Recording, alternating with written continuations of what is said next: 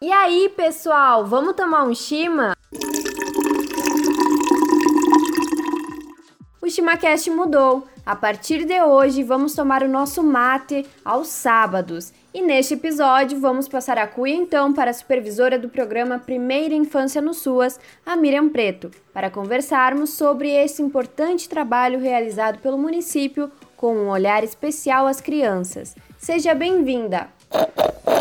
Eu agradeço a oportunidade de estar aqui, me sinto honrada e é uma alegria estar aqui contigo. Miriam, o que é o programa Primeira Infância no SUAS e qual o público atendido?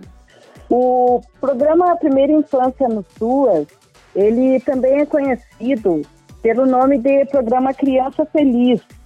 E é um programa desenvolvido pela Secretaria de Desenvolvimento Social e ele tem um caráter intersetorial que ele, além de abranger a Secretaria de Desenvolvimento Social, ele abrange também a Secretaria de Saúde e a Secretaria de Educação. É um programa que ele tem como finalidade promover o desenvolvimento integral da criança.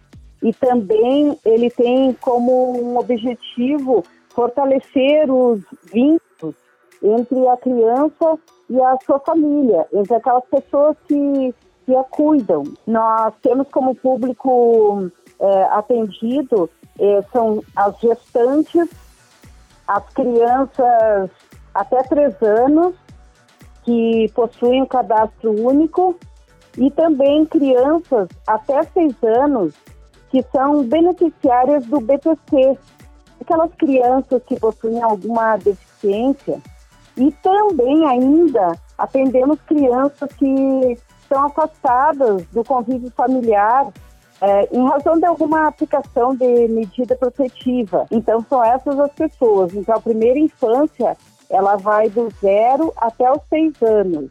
É uma faixa etária muito importante e que deve ser estimulada, deve ser valorizada. Nós precisamos prestar muita atenção na primeira infância. O trabalho uh, principal é a visitação.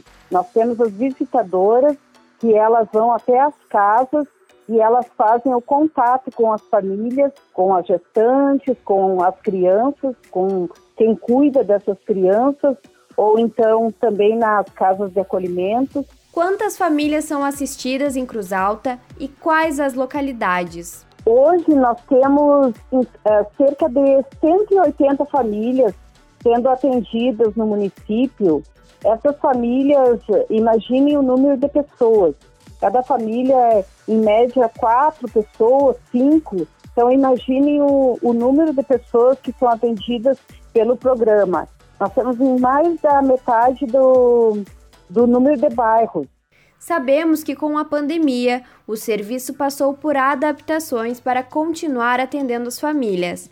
Como vocês têm atuado neste período? Nós temos atendido de uma maneira que nós chamamos de híbrido, que Antes nós fazíamos as visitas, atendíamos, as visitadoras faziam, desenvolviam as atividades, uh, orientavam as mães, ou cuidadores ou cuidadoras, e, e desenvolviam as atividades.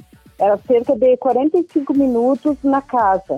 Neste momento, no momento agora de pandemia, o que está acontecendo é que elas vão até as residências, elas uh, entregam as atividades por escrito para as mães e as mães ou as cuidadoras desenvolvem a atividade e depois enviam para elas o resultado, um vídeo, ou então relatam o que aconteceu durante a, o desenvolvimento da atividade com as crianças.